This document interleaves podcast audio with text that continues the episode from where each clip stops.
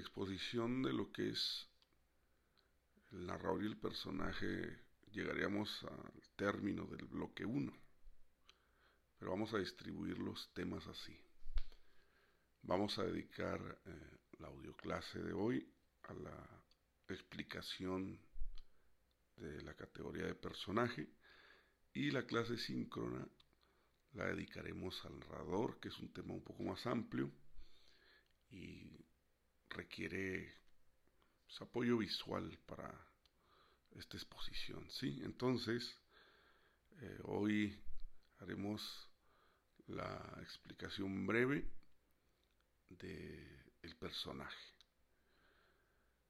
Tenemos entonces que para la construcción de, y el eh, desarrollo de la historia mm, que contiene tal o cual obra literaria, pues sin duda alguna no solo se requiere de un uso artístico del lenguaje, sino de la descripción de un espacio y el manejo de un tiempo. Y teniendo eso, mm, alguien que narre la historia, que como veremos, y esto es importante, no es el escritor. Eh, eso va a ser lo, fundamental de la clase síncrona, exponer la diferencia entre quién escribe la obra literaria y quién la narra,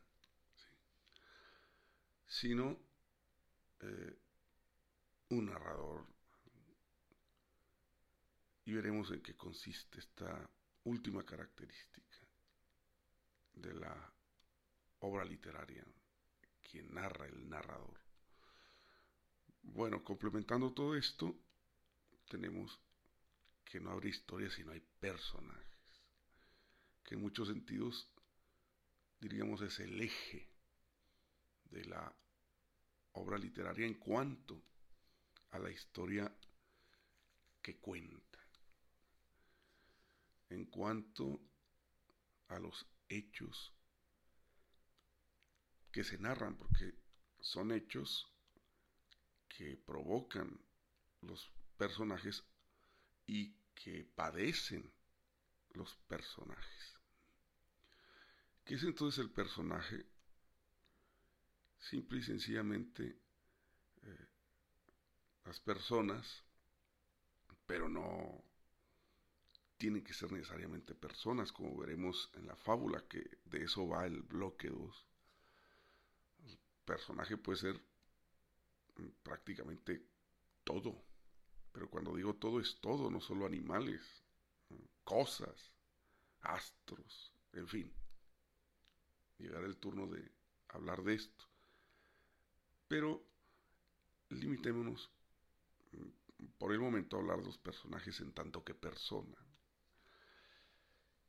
Y en efecto, las personas que aparecen actuando en la novela, actuando en el cuento, en la obra de teatro.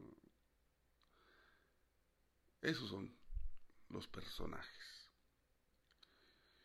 Y una manera de entender cómo eh, se mueven los personajes, de qué manera están desarrollando hechos o padeciendo hechos en la obra literaria es mm, explicando un poco la cuestión del conflicto de la trama que como veíamos anteriormente es el nudo. El conflicto es el nudo de la trama, la razón de ser de la historia, el motor de la historia que se cuenta en la obra literaria. Y este conflicto casi siempre es eh, o puede ser entendido como una lucha entre el bien y el mal. Una lucha entre el bien y el mal. Ahí sí podremos entender un poco más como, como conflicto. Y esta eh, idea de que las obras literarias se enfrentan el bien y el mal, en términos del personaje se pueden traducir como el bueno y el malo. Y de aquí surgirán el protagonista y el antagonista, que son, en este sentido, pues, los personajes principales, o diríamos primarios. Veremos que hay secundarios y terciarios, desde luego. Pero los personajes primarios en esta división que acabamos de establecer serían el protagonista y el antagonista. Si analizamos, analizamos la palabra protagonista, encontramos pro, agón, protagonista, agón, pro, a favor. Vendría algo a, ser así como a favor de la lucha, de, en el sentido de que algo bueno ocurra. Antagonista, el que está en contra de la lucha, de que algo bueno ocurra, nada más para ir entendiendo esa diferencia. Ya lo decíamos, términos simples, el bueno y el malo de la historia. Habiendo este conflicto, así explicado entre el bien y el mal, hay historia. Hay algo que contar. La historia tiene movimiento, tiene razón de ser, va a ocurrir algo. Y se van a medir esas dos fuerzas que protagonizan, nada más que uno en sentido favorable, otro contra, la historia. Poniendo ejemplos un poco más concretos, el protagonista sería, por ejemplo, estas películas de, Batman, pues el propio Batman, el, que está a favor de la sociedad, que cosas eh, como el orden y la justicia prevalezcan. Y el antagonista, pues los diferentes enemigos de Batman, que cada película destaca uno en particular. Y en torno a esos dos, por ejemplo Batman como protagonista y el pingüino como antagonista, o el Joker que luego sucede algo extraño cuando sale esta película de eh, El Joker, se entiende que el protagonista es él. Mm. Pero hablaríamos de un personaje primario antagonista, sería un poco más el término porque es una figura que representa el, el mal. Entonces sí, es primario, es un personaje principal, pero claro, antagonista. Mientras que Batman, con todo y que es un tanto oscuro, ¿no? Sería principal, primario, pero protagonista. Entonces, ya ven ustedes, cuando hay este juego narrativo entre un protagonista y un antagonista, hay historia, hay historia. Porque a final de cuentas, eh, entre ellos deberá mm, resolverse el conflicto que, que representan. Y bueno, no siempre se imponen las fuerzas del bien, por eso es interesante, aunque claro, uno espera que el, bien triunfe siempre, como ocurre en las fábulas, pues suele ocurrir que no es así y la historia no, no es tan predecible.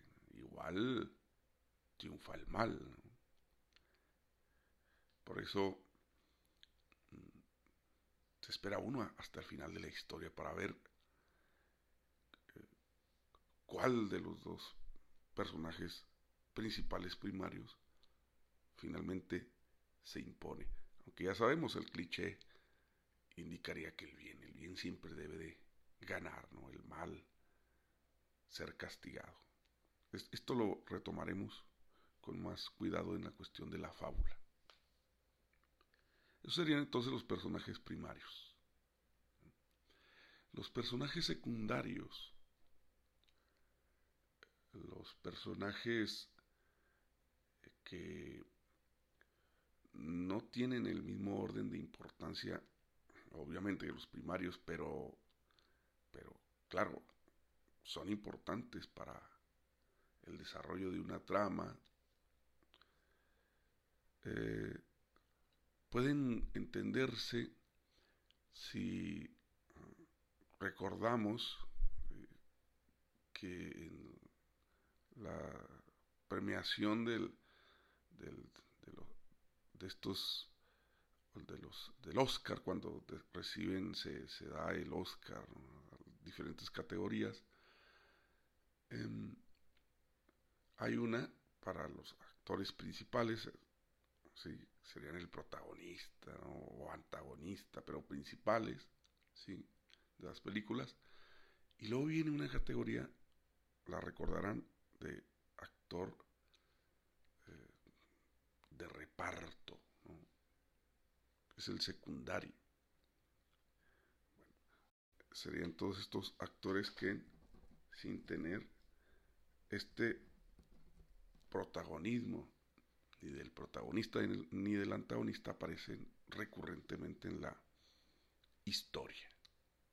¿Sí? Y suelen ser también muy relevantes. A veces y es verdad, un actor secundario puede llevarse la historia. Pero esto depende un poco más de los talentos de cada actor, si hablamos, por ejemplo, de la cuestión cinematográfica. En la novela, el cuento, hay personajes secundarios memorables, pero es difícil que se destaquen sobre un primario. En el cine pasa, pero por la habilidad histriónica, por la capacidad de, actuación del actor. Para volver a los ejemplos, en este sentido, mm, en una película como ya lo decíamos, las, las del Caballero Oscuro, Batman, pues no cabe duda que el sirviente del señor Wayne sería un actor secundario. Son muy importantes para darle a la historia, pues, eh, movimiento, vida, ya sea que esté escrita o filmada o dibujada, desde luego, estos actores. Pero ahí quedarían pueden aparecer tanto tiempo como los actores primarios y tener mucho peso en el desarrollo de los acontecimientos, pero al final de cuentas nunca como los primarios, personajes primarios. Y tenemos una última eh, categoría de esta clasificación que son los actores terciarios, eh, también denominados extras. Eh, los secundarios, por cierto, para, decirlos, son los comparsas, acompañantes, constantemente están acompañando a los primarios no solo se les llama secundarios, sino comparsas, acompañantes. Pero los terciarios son los extras. Los extras. Y estos mm, dan atmósfera tanto a la historia que se desarrolla en la novela como la que se filma en una película. Eh, para hablar de cine, son todos aquellos eh, personajes que aparecen incluso una vez, pero les digo, le dan naturalidad a las escenas, vida, vitalidad a las escenas. Son quienes van por la calle caminando mientras un actor eh, primario y secundario dialogan, por ejemplo. Son toda la gente que está sentada en las mesas alrededor de los actores principales. Eh, es decir, le proporcionan vitalidad, naturalidad a las escenas. Imagínate tú que van por la calle, es una escena que se va filmando en una calle y que la calle está vacía eh, y solo dialogan algún personaje primario con uno secundario. A menos que la escena se requiera así, ¿no? Una de estas escenas apocalípticas de fin del mundo en donde ya todo está destruido y solitario, bueno, pero si no es eh, una escena de este tipo, sino que será una historia convencional eh, y se graba a la luz del día en una ciudad eh, llena de gente, pues es obvio que se necesita gente caminando por, por las calles. Bueno, pues esa, e, esas personas que van por, caminando por las calles, te lo aclaro de una vez, son actores. No son gente eh, tomada de, la calle para la ocasión. Son actores. Son extras. Son terciarios. En una escena de guerra en donde están los dos bandos peleando y se mueve mucha gente de acá para allá y, en fin, y entre ellos pues algún secundario, algún primario en el centro de la pantalla, en fin, son actores. Hay una anécdota mm, muy interesante, parece que eh, contada por Stanislav eh, que es un director muy importante, director de actores, cuenta que eh, estaban haciendo una escena en particular en donde eh, pues uno de los personajes primarios o principales iba a ser perseguido por algún secundario en estas típicas escenas de policía y ladrón.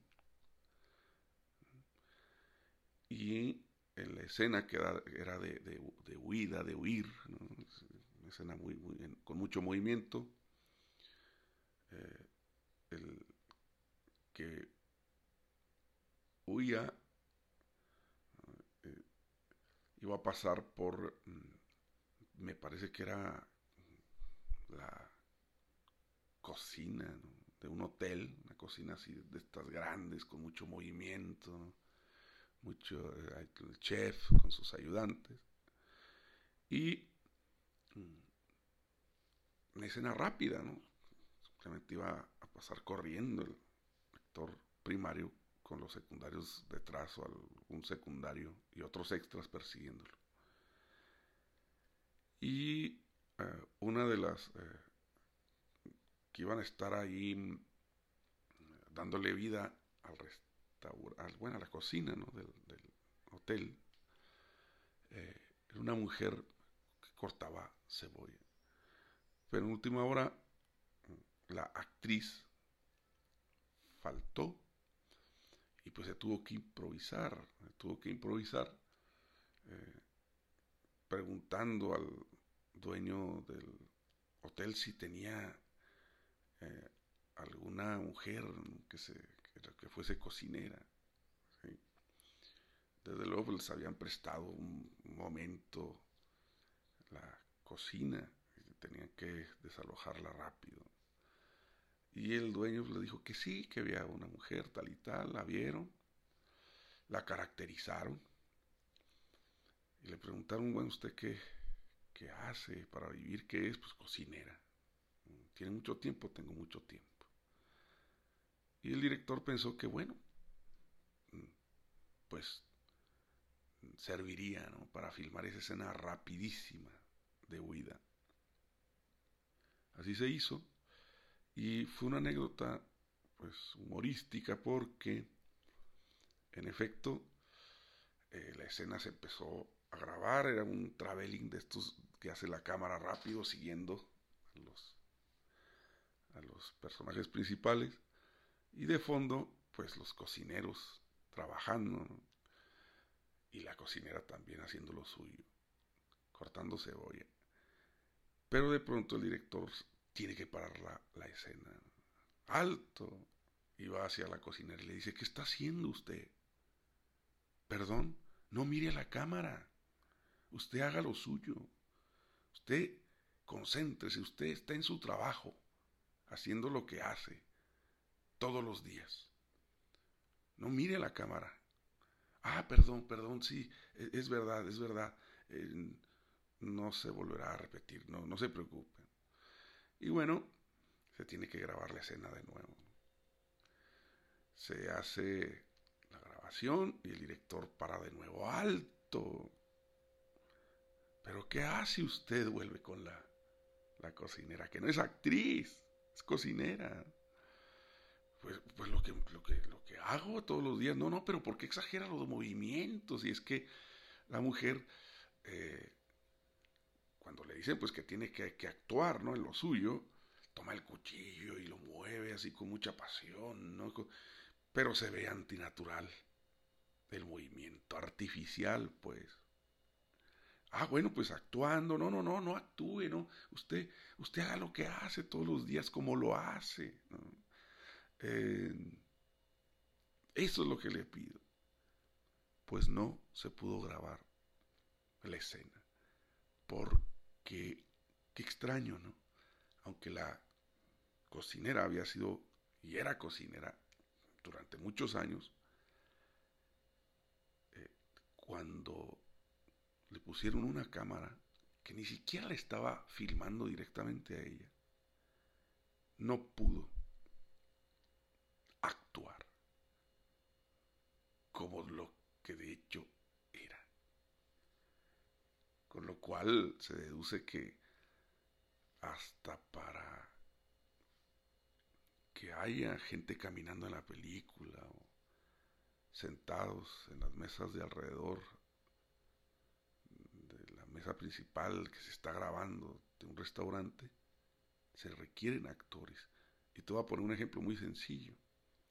No sé si les ha ocurrido, igual sí, igual no, que llegan algunos de sus compañeros a grabar una escena al salón para promoción de la escuela. Eh, y le piden permiso a la maestra, al profesor, acceden. Y los compañeros que van a grabar una cámara piden que simplemente la clase continúe. Y bueno, el profesor o la maestra reanudan la clase y los muchachos empiezan a grabar, pero te enfocan a ti de momento te enfocan a ti, como un ejemplo de estudiante sentado recibiendo su, su clase. Eh, al tener una cámara grabándote, puedes actuar con naturalidad. Yo he visto que no. Es difícil, ¿no? Es difícil, porque la cámara impone.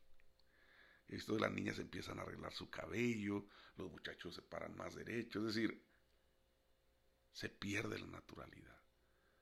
¿Por qué? Porque no somos actores y la cámara impone. Entonces, hasta los extras, hasta los actores mm, que solo aparecen una vez en una secuencia, son actores. Caminar con naturalidad es complicado. Seguro que si te ponen a caminar con una cámara enfrente, pues te tensas, te pones nervioso y no sale un movimiento natural. Pero bueno, he puesto muchos ejemplos cinematográficos, aunque el tema pues es la obra literaria, simplemente para que se entienda esta clasificación de personaje que acabamos de explicar. Entonces, esto es el personaje. Se dividen en tres primarios, secundarios, terciarios. Los primarios son antagonista o protagonista, los secundarios los comparsas, acompañantes y por último los terciarios, los extras. Con esta explicación me parece suficiente.